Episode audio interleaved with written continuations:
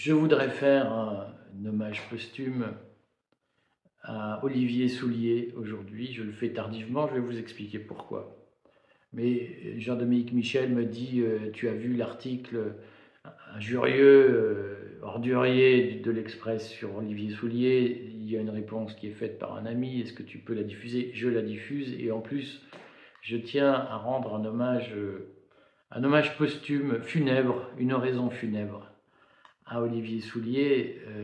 il sait que je crois à l'immortalité de l'âme, donc je sais, Olivier, que tu n'es pas vraiment mort et je vais m'adresser à toi et dire à titre posthume ce que, ce que j'avais envie de te dire. Alors d'abord, je voudrais te dire, Olivier, que je suis très heureux de faire cette oraison funèbre ici, au siège du Courrier des Stratèges, dans un siège que tu as occupé. Tu te souviens, nous avons dîné dans la salle à manger à côté, je t'avais interviewé dans le jardin. Euh, tu te souviens que dans cette salle à manger, on s'est peigner la gueule, puisque je t'avais dit, c'était l'été dernier, je t'avais dit, voilà ce qui va t'arriver, voilà comment ils vont te lâcher, et voilà comment ils vont te traiter pour justifier ton éviction. Et pourquoi j'en parle si tardivement C'est que d'abord, euh, euh, je n'ai pas cru à ta mort quand je l'ai apprise, quand j'ai reçu l'information, je n'y ai pas cru puisque tu sais que tu m'avais écrit la veille euh, et tu sais que nous avions, discuté au téléphone quelques jours avant. Précisément, je t'avais dit, mais ne te laisse pas diffamer, c'est-à-dire que, tu aies des, différends de fond avec le Conseil scientifique indépendant.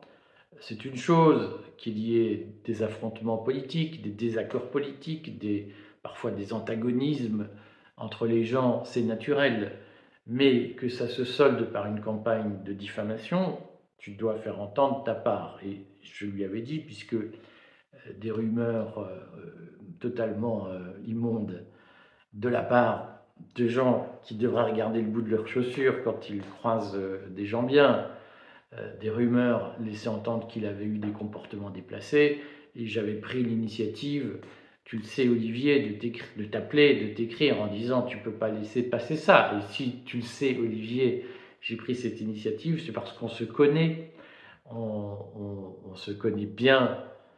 Et, euh, et, je sais que tu n'étais pas l'homme qui était décrit, et que les attaques qui étaient formulées étaient dignes d'un régime stalinien, mais certainement pas digne de gens qui se prétendaient résistants, mais qui ce jour-là ont eu la bonne idée de jeter le masque et de montrer leur vrai visage, qui était très éloigné de tout ce que nous avons porté.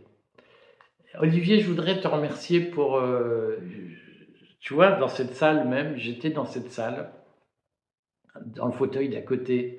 La première fois où je t'ai parlé, tu te souviens, c'était au mois d'août 2021 fin août, tu étais dans ta maison de l'Aveyron, tu étais en, plein séminaire de, syndicat Liberté et Santé. Je me suis toujours demandé pourquoi tu passais, je te l'ai dit, pourquoi tu passais autant de temps en séminaire, en Zoom, en réunion. Euh, tu étais en séminaire, tu m'as dit qu'est-ce qu'on peut faire ensemble? Et tu te souviens que je t'ai dit cet été-là, nous étions vers le 20 août, je pense, euh, créons le syndicat Liberté et Santé doit porter une caisse de grève. Je fournis l'ingénierie administrative et, Internet pour lancer cette caisse de grève et faisons un grand appel national à l'épargne publique pour payer les salaires des soignants qui seront suspendus. C'est la meilleure façon d'éviter les suspensions massives. Tu te souviens que tu es venu dîner à la maison, euh, tu m'as épaté ce soir-là. Tu te souviens qu'il y avait dans, ce dîner Tu es venu avec euh, ta compagne. Je lui envoie mes, mes affectueuses condoléances, car euh, je sais ce qui vous unissait. Mais tu te souviens de ce dîner où tu as fait un truc qui m'a épaté. Tu as sorti ton téléphone, tu as sorti une appli en disant il y a trois vaccinés dans la salle. Et il y avait, nous étions huit, tu le sais. Et je te remercie encore, puisque euh, cette opération que tu as faite nous a permis de savoir quelle personne, quel personnage se faisait passer pour un grand résistant. il était en fait un grand vacciné. Tu t'en souviens? Euh, je me souviens des zooms que j'ai fait avec toi, avec Louis Fouché, pour euh, essayer de convaincre Louis Fouché de porter cette caisse de grève nationale. Je regrette que ça n'ait pas marché. Je tiens à te dire, Olivier, à titre posthume, que j'ai beaucoup apprécié ta combativité, ta pugnacité, euh, et à un moment donné, la franchise que nous avions, euh, où tu te souviens aussi, je ne regrette rien des horreurs que je t'ai dites, et je sais que tu ne regrettes rien des horreurs que tu m'as dites, euh, mais nous avions cette franchise, et je voulais te le dire, puisqu'entre gens du Nord, tu sais bien que c'est comme ça qu'on vit, nous, ici, c'était important qu'on se le dise, il n'y a pas de contrat sans franchise. Et j'ai bien entendu tout ce que tu m'as dit avant de mourir, et je sais que tu partages euh, tout ce qu'on s'est dit, euh, et, je sais, j'ai entendu euh, que, tu te souviens, quand on s'est engueulé dans la salle à manger à côté, où je t'ai dit, mais ne, ne, fais pas de compromis avec des gens qui sont là pour t'emmener dans les cordes, tu m'as dit, mais non, mais blablabla, bla, bla, bla, et je sais que tu, tu m'as dit à la fin, tu avais raison Eric, euh, et, j'ai assez rapidement pensé comme toi. Voilà. Je voulais te, te dire à titre posthume euh, que tu, nous, tu dois donner aux résistants la conviction qu'il y a une leçon à retirer de tout cela. Euh, au fond, si je dois résumer ce que tu étais pour moi, tu étais non pas un diseux, mais un faiseux. Euh, et j'ai bien vu que tu avais compris, ou en tout cas que tu t'étais rallié à mon point de vue, qui est que l'infiltration macronienne nous a inondés, inondés de diseux, euh, qui nous ont convaincus qu'il fallait être bienveillant, qu'il fallait défendre le bien, une société plus humaine, qu'il ne fallait pas commettre le mal, nous sommes le camp du bien, hein, je ne sais plus quel infiltré signe tous ces tweets, nous sommes le camp du bien, euh, et qu'au fond, quel est notre problème aujourd'hui? C'est que nous sommes confrontés à une caste puissante, intelligente et méchante. Les trois vices, les trois qualités réunis dans un même groupe de gens qui se sont choisis pour cette raison. Que nous ne sommes, jamais aussi puissants qu'eux, en tout cas aujourd'hui nous ne sommes pas aussi puissants qu'eux, et nous aurons du mal à l'être. Et donc si nous voulons compenser notre impuissance, nous devons nous surpasser en intelligence et aussi en méchanceté, en dureté, en exigence en détermination, en volonté de vaincre. Notre seul atout face à la caste, c'est notre énergie vitale qui doit nous pousser à nous surpasser, à être parfaitement déterminés à vaincre et à imposer une société plus juste, une société plus démocratique. Cet exercice-là, ce n'est pas un exercice de diseux.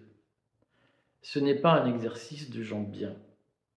C'est un exercice de gens déterminés à se salir les mains. Un exercice de gens qui ne se laissent pas abattre par leur sensiblerie, qui ne se pardonnent rien à eux-mêmes, qui se surpassent Au fond, l'accouchement d'une société nouvelle est aussi douloureux que l'accouchement d'un enfant. Et des femmes que j'ai vues accoucher, j'ai retenu une chose, c'est qu'elles ont toutes dit, même avec une péridurale, je ne pensais pas être capable d'aller aussi loin dans le dépassement de moi-même. Nous n'accoucherons pas d'une société nouvelle sans aller toujours plus loin dans le dépassement de nous-mêmes pour faire émerger, pour donner naissance à une nouvelle société. Ce dépassement de nous-mêmes, c'est un dépassement de nos limites, de nos imperfections, de nos faiblesses morales, de notre sensiblerie qui souvent nous pousse à dire on ne peut pas aller jusque-là. La fin doit justifier les moyens. Je sais que Macron nous a entourés de gens qui viennent nous expliquer, mais non, la fin ne justifie pas les moyens. Il vaut mieux perdre le combat face à la caste plutôt que de commettre le mal. Je sais qu'il nous a inondés de gens qui font de la morale, de la religion, en disant ne faites pas de politique, vous allez vous salir les mains. Je vous le dis, la seule façon de vaincre la caste, c'est le combat politique. Et la seule façon de mener un combat politique, c'est de se salir les mains. Ce n'est pas avec des gens en sucre, ce n'est pas avec des blablateurs qui nous parlent d'un autre monde dans lequel nous serons heureux. Ce n'est pas avec des commissaires politiques qui surveillent en permanence si nous sommes bons ou mauvais que nous gagnerons. Nous gagnerons avec des héros, avec des guerriers, avec des gens déterminés à vaincre et sans état d'âme vis-à-vis des exigences de la victoire. Nous gagnerons avec des faiseux et nous perdrons à cause des diseux. Olivier, je pense à toi pour l'éternité.